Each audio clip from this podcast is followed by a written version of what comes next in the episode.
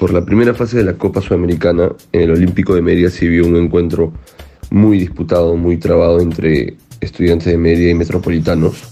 Ambos equipos tuvieron claras situaciones de gol, pudieron manejar el partido momentáneamente a lo que pretendían.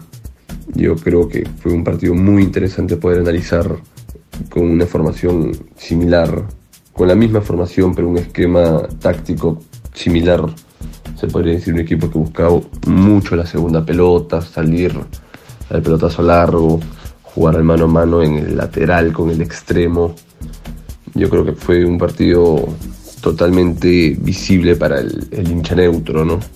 También cambia mucho la, dinámica del juego y del partido el, el gol de Walter Araujo, el 10, que fue el mejor del partido, fue el que llevó las riendas del, equipo visitante. Y ahí más o menos cambió la métrica del encuentro, ¿no? Incluso cambiando un poco la métrica del encuentro, está Luis Anés, que tras entrar nueve minutos después liquidaría el partido de forma excepcional.